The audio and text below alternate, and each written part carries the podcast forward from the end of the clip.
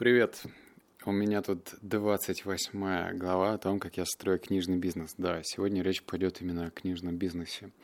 И темка не очень, наверное, правильная, что ли. Она называется «Что делать, если партнер грустит?». Почему я сказал, что неправильно? Потому что мой партнер обязательно прослушает этот выпуск, и я чувствую двоякие ощущения. С одной стороны, наверное, нужно с ним обсудить, стоит ли говорить об этом вслух. Но с другой стороны, я же не называю имен, и когда ты слышишь ситуацию со стороны, когда у тебя нет возможности вставить комментарии, и ты слушаешь это в совершенно другой обстановке, возможно, ты посмотришь на эту ситуацию иначе, под другим углом. И я думаю, что, кстати, это будет полезно для многих, потому что строить бизнес партнером – это вообще не редкость. У нас очень много предприятий начиналось как в дуэте, так и в кларнете, как они там называются, в трио, квартет и так далее. Но в основном все-таки бизнес делает вдвоем. Давай начнем с первой главы, которая, точнее подглавы, которая называется «Слушай, слушай, говори, повтори». Это своеобразная формула, и она, наверное, откликается с общим правилом, что у нас два уха, один рот. Тут все понятно и вне зависимости это дружба или какой-то партнерский разговор, вообще всегда выгоднее говорить, ой, тьфу, говорить, слушать, а если ты хочешь получить дополнительную информацию. Но у нас э, взаимодействие с партнером еще немного другого характера. Я выступаю что-то вроде ментора, сам того не хотя. Мне это не нравится, но считаю своим долгом, потому что бизнес э, книгля – не зарабатывает, и я хочу еще ценность нести. Вот. Мне кажется, что это, наверное, нормально и хорошо давать таким образом ценность. И когда у партнера проблема, а, партнера, а проблема, она очевидна, что если, например, мы так посчитали, э, год книжному бизнесу, и как бы он не зарабатывает, я даю ему какую-то халтурку дополнительную, но мы не зарабатываем – и проблема, она как бы вот, перед нами. Если бы мы жили в Москве, эта проблема была бы значительно острее, потому что там совершенно другой уровень жизни, там как бы и квартиры, цены другие и так далее. И с одной стороны, мне хотелось выслушать, но в то же время я еще очень бешусь от того, что я не люблю чужие проблемы слушать. Просто потому что не потому... Много потому что, да? Я не психолог и считаю, что вот в таких ситуациях сам человек должен себе помогать. Не потому, что это эгоистично звучит, а потому что так, наверное, принято. Когда э, ты помогаешь кому-то со стороны, то это все равно искусственная ситуация. Вот представь, ты, наверное, видел, когда трава просто пробивает асфальт. Казалось бы, трава, кустик какой-то берет и пробивает асфальт. Очевидно, что ей кто-то не подходил и не говорил «Давай, давай, трава, ты сможешь, ты пробьешь этот асфальт». Она, наверное, как-то сама пробивала. С другой стороны, если ты кому-то помогаешь, то это рост, он другой, менее качественный. Так что я люблю со, соблюдать такой нейтралитет, но моя обстановка и ситуация намекал на то, что мне все-таки нужно давать комментарии, как я на это все дело смотрю. Вторая подглава называется «Денег нет, но ты держись». Справедливо ли? Да, у нас не очень такая э, равномерная ситуация получилась, потому что когда вы с партнером вдвоем лап сосете, и у вас денег нету, это одна ситуация. Но когда вы находитесь в разных финансовых точках, то это другая ситуация. Можно так рассуждать. Ну, о чем мне мешает ему давать денег? Да? Ну, кто-то может сказать. Но я считаю, что если ты просто так начинаешь давать деньги, то это уже тогда не партнерские взаимоотношения. Это называется благотворительность. Или займ. Причем бессрочный займ, видимо. Потому что есть же не просто так такая фраза, что если ты хочешь потерять друга, дай ему много денег.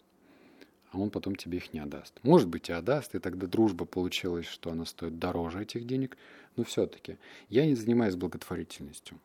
Я думаю, что если ты хочешь помочь партнеру, то нужно давать ему дополнительную задачку финансового характера из других своих проектов, что, собственно, и дело.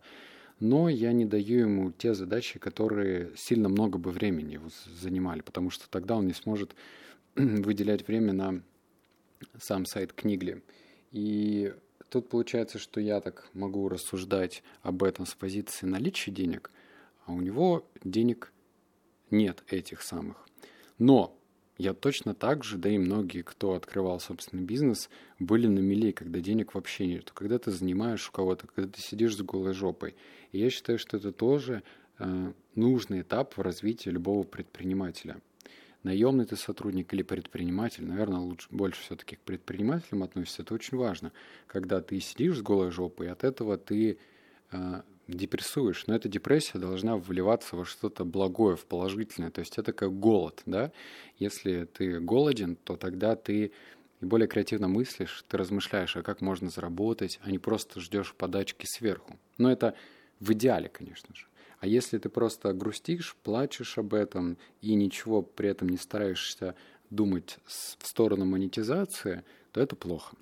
Плохо от того, что, опять же, Ты как бы свою жизнь даешь чужие руки и говоришь, а слушай, а давай ты за меня решишь мою проблему финансовую. Так что я считаю, что этот голод важен, и даже если у вас разные финансовые состояния, то это ничего страшного. Например, для многих у нас в России известный предприниматель Оскар Хартон. Он же славится тем, что у него много-много разных бизнесов. Стартапов, не стартапов в разных областях, по разным точкам мира. И он в основном все делает с партнерами. При этом у него сейчас достаточно денег. Скорее всего, в тех бизнесах, где он, допустим, ведет этот бизнес, и он не прибыльный, я не думаю, что он дает деньги э, своим кофандерам, потому что это будет уже тогда наемный труд.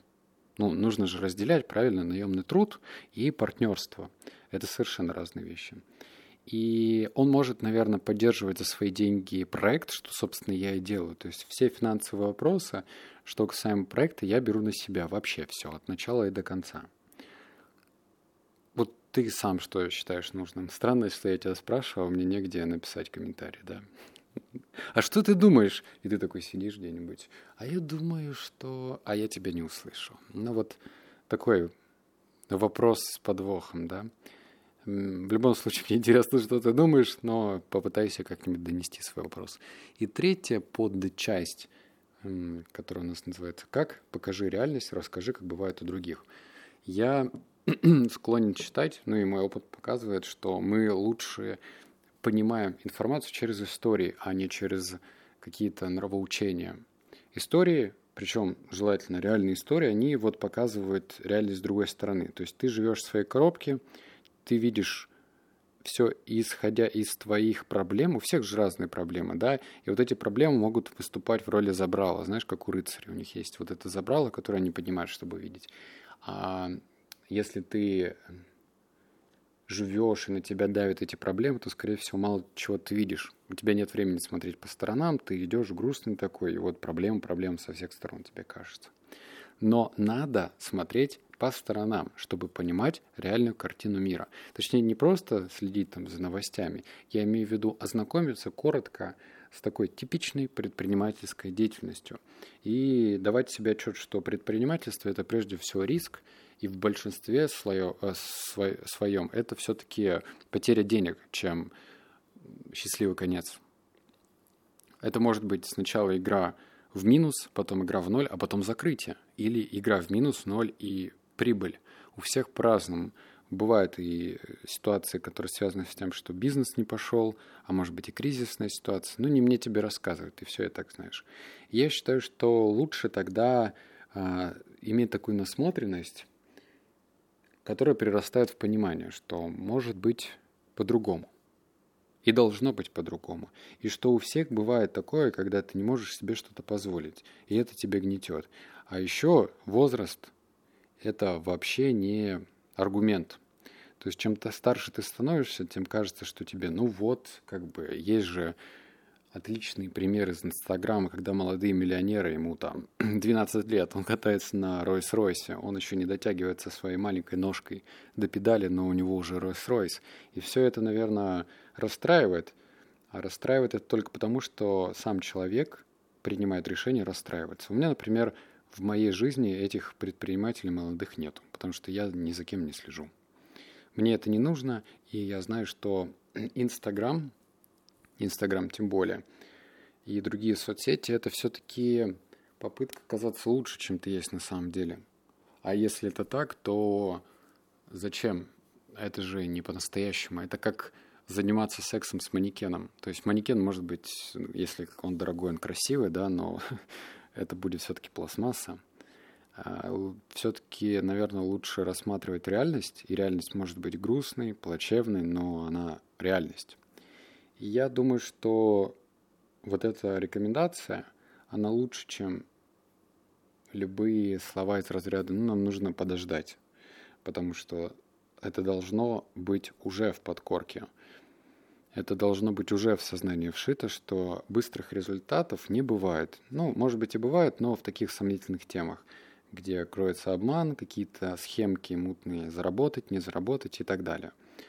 Э, если, ну, вот ты полистаешь мой подкаст «Книги на миллион», то видишь там некоторые биографии разбирал, вот, например, Марка Цукербергера, мне один парень написал в подкастах, у него фамилия не Цукенберг, а Цукербербер как-то или как Я не знаю, какая у него фамилия. В общем, если поизучать э, историю предпринимателей, то там отчетливо видно, что у них много бизнесов, например, проваливались. Или даже те, которые выстреливали, они выстреливали не сразу. И в любом случае это же тоже еще история выжившего. Великие предприниматели – это очень большое исключение, чем правило. Итак, если посмотреть по сторонам – ну, всякое бывает. Вот такой вот подкастик получился. Да? Я считаю, что это хорошо. Правда. Если бы у всех всегда все получалось, то была бы какая-то странная реальность. Прикинь, у всех все получается. Кто-то запускает бизнес, у него сразу прет, и все, он лучше. А как же конкуренция, а как же дележка рынка, а как же проверка. И, кстати, вот эти вот проблемы – это отличная проверка себя, своих человеческих качеств прежде всего. Даже не предпринимательских качеств, а себя лично. На силу духа, на понимание того, сможешь ли ты и нужно ли тебе это. А, так как э, ну, можно сверху много надстроек делать, типа, ну вот, я стрессоустойчивый, но если ты как бы стрессоустойчивый такой, но при этом не осознаешь, а зачем тебе это нужно и к чему тебя это ведет, что это как бы семена. Это как, допустим, сажать семена, а потом такое через неделю говорить, да, блядь, блядь, где мои кусты тут? Тут должны уже кусты появиться, а еще яблоки уже расти. Я как бы тут стою, неделю жду, уже полил вас. Вы чё, епта? Где? Солнце есть? Есть. Где кусты мои? А где деревья с яблони? Вообще, я ничего не понимаю. В книгах написано, что сейчас должны быть уже яблони а яблонь нет, ни хера нету. И вот ты стоишь, сотрясаешься, грустишь насчет этого, потому что ты уже на яблони как бы рассчитывал, а их нет. Можно сходить, кстати, в магазин яблоки купить. Ладно, все, обнял, поцеловал, заплакал. Услышимся в следующем подкасте. Пока.